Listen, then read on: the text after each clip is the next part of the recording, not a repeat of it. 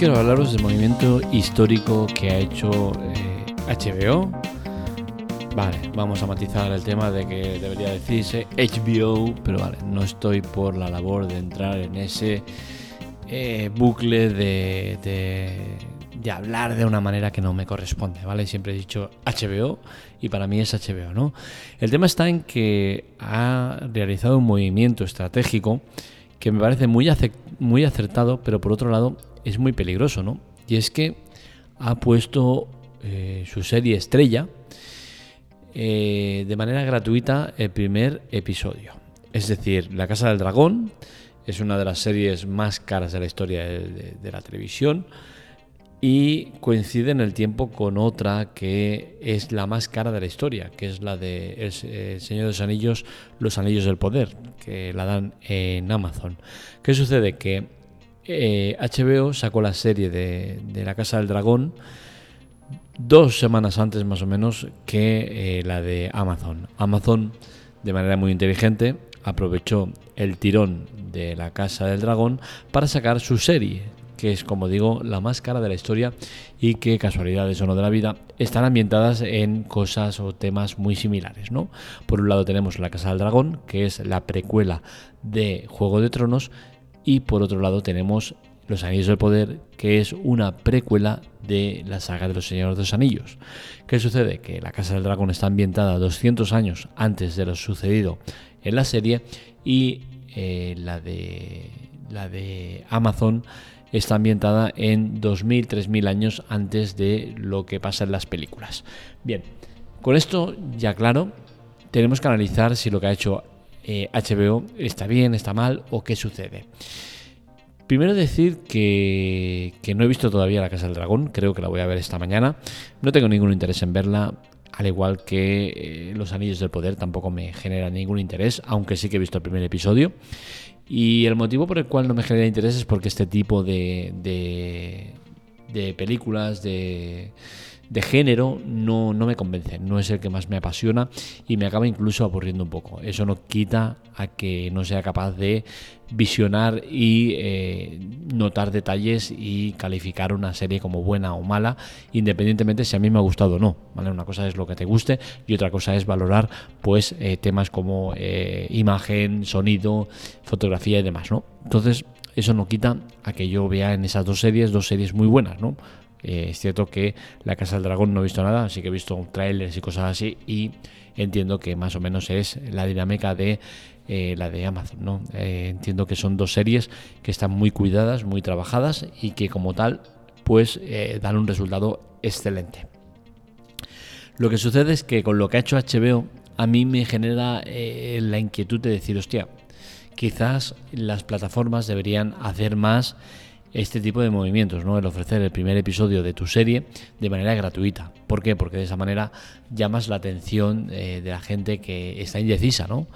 Deciros que yo el otro día intenté empezar a ver La Casa del Dragón y, eh, pese a que tengo HBO, la intenté ver por, por, por YouTube, que es el canal donde está supuestamente este primer episodio totalmente gratuito. Decir que no lo encontré. Es cierto que no lo busqué demasiado, lo hice así rápido corriendo y porque ya eran las las 7 y 10 y yo salgo a las 8 de trabajar y, entonces pues eh, no tenía mucho tiempo, quería ver el episodio y al final no lo vi porque vi que duraba una hora y pico y digo, bueno, ya, ya la hemos liado, no, no me da tiempo, paso de verlo a medias. Entonces lo miré así por encima y no, no, no me pareció verlo, eh, pero bueno, me consta que el episodio está y como tal pues me toca analizar ese movimiento y entiendo que es un movimiento estratégico muy bueno que me gustaría verlo más que al final las plataformas lo que tienen que conseguir es atraer a clientes, atraer a gente que quiera estar en ella y qué mejor manera de ofrecer el primer episodio gratuito.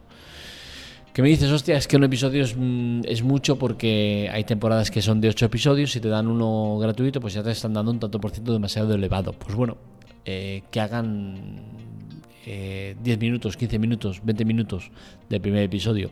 Algo, algún formato que de manera gratuita puedas atraer eh, a este público indeciso, ¿no? Ese público que quizás tiene otra plataforma y no va a cambiar a la tuya hasta que no tengas la serie completa o cosas similares, ¿no? Creo que todo esto es importante y que daría pie a, un tipo de, eh, de consumo mucho más interesante, ¿no? El de el consumo de gente que realmente vea tu producto porque está interesado en él y no porque lo coge de rebote. Quiero decir, yo por ejemplo estoy en Netflix y ¿qué pasa? Que veo contenido de Netflix, ¿por qué? Porque me va saliendo contenido asociado y voy viendo y voy viendo y voy viendo. Pero otra cosa es que diga, oye, voy a ver este producto porque voy a localizarlo y digo, eh, quiero este producto, me interesa este producto.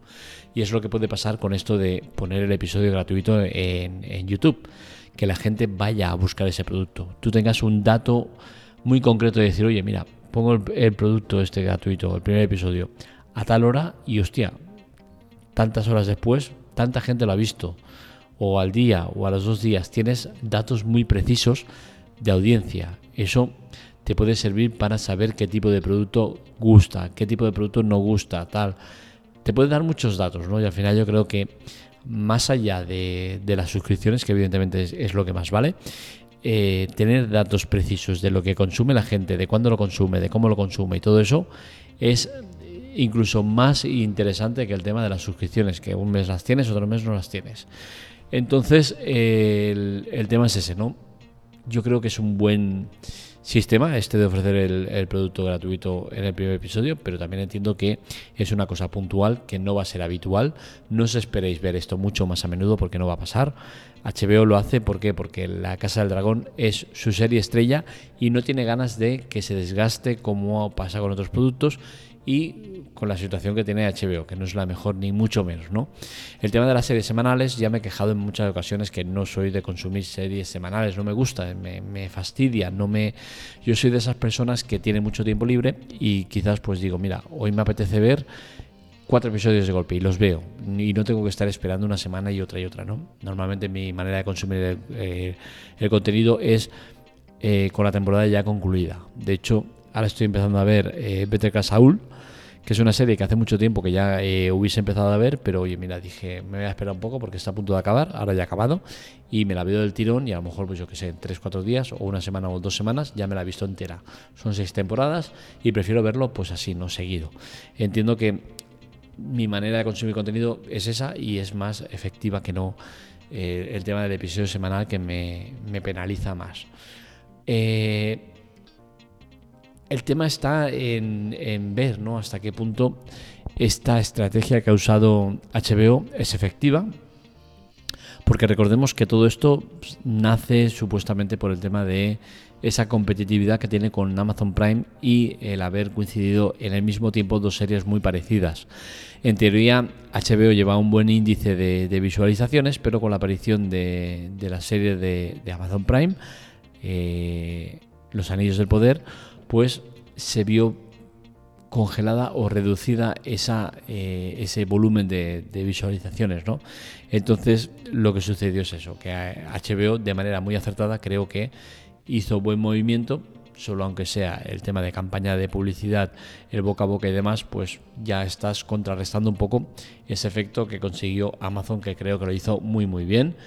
Eh, la serie la tenía desde hace mucho tiempo ya más que preparada y simplemente ha elegido el momento adecuado para sacarla. Sabía que, sabía que HBO tenía preparada la serie de eh, La Casa del Dragón y simplemente ha esperado el momento adecuado, que ha sido cuando ya se ha estrenado La Casa del Dragón, decir, oye, pues aprovecho esa marea de subida de gente que va viendo para, uff, agarrarla y ofrecerle mi producto, que es un producto mucho más accesible, ya que muchísima gente tiene Amazon Prime y con ello ya tienes acceso a Amazon Video.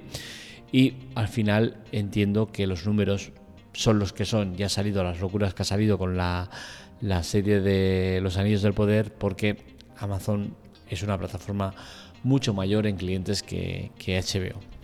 La situación de HBO en cuanto al futuro más inmediato, la verdad es que me preocupa. Yo soy de esos usuarios que pago 4,49, cogí una promoción de por vida de 4,49 y soy de esos que ya sabe que va a cambiar no dentro de mucho. Se supone que a partir del año que viene empezarán los cambios en Estados Unidos y luego se extenderá a Europa para ya 2024.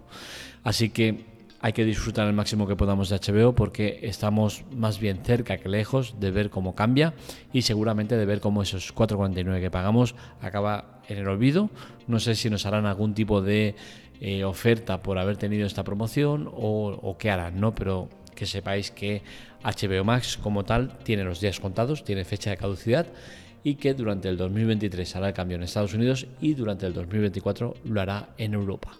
Veremos si es para mejor, se supone que sí, ya que se une con otra compañía potente y veremos el tipo de contenido que ofrecen, el tipo de, formato en el cual lo ofrecen, si cambia la aplicación, qué hacen. Al final todo esto lo iremos viendo poco a poco y que sepáis eso, que La Casa del Dragón en teoría tiene el primer episodio gratuito en el canal de HBO en, YouTube y que lo podéis ver sin ningún tipo de coste. Hasta aquí el podcast de hoy, espero que os haya gustado. Ya sabéis que este y otros artículos los encontraréis en la teclatec.com, que para contactar conmigo podéis hacerlo en Marmelia, si no con nosotros en arroba la teclatec. Estamos en Twitter, Telegram, TikTok y demás. Y eh, recordaros que es importante el tema de colaboración. Esto no se mantiene solo, cuesta dinero y ese dinero se puede conseguir de manera gratuita. No tenéis que hacer ningún tipo de inversión, no tenéis que comprar absolutamente nada de decir, oye, mira, pongo dinero aquí. Simplemente con vuestras compras en Amazon, vuestras suscripciones a servicios que os ofrecemos en Amazon o comprando cosas después de haber visto nuestros enlaces, contribuiréis a la Teclatec. Es decir, no vais a invertir directamente dinero físico en la Teclatec, que antes he dicho comprar, me refería a esto, ¿no? A invertir, pero sí que lo haréis mediante eh, dinero que aporta Amazon a nosotros por este tema de, colaborar, promocionar y demás. Así que ya sabes, colaborar es realmente sencillo, no cuesta ni un solo euro, no tiene ningún tipo de permanencia y nos ayudáis muchísimo. En las notas del episodio os dejo ayuda y chollos, que son las dos maneras de ayudarnos. Y lo dicho, nos escuchamos, nos leemos en el próximo episodio. Un saludo.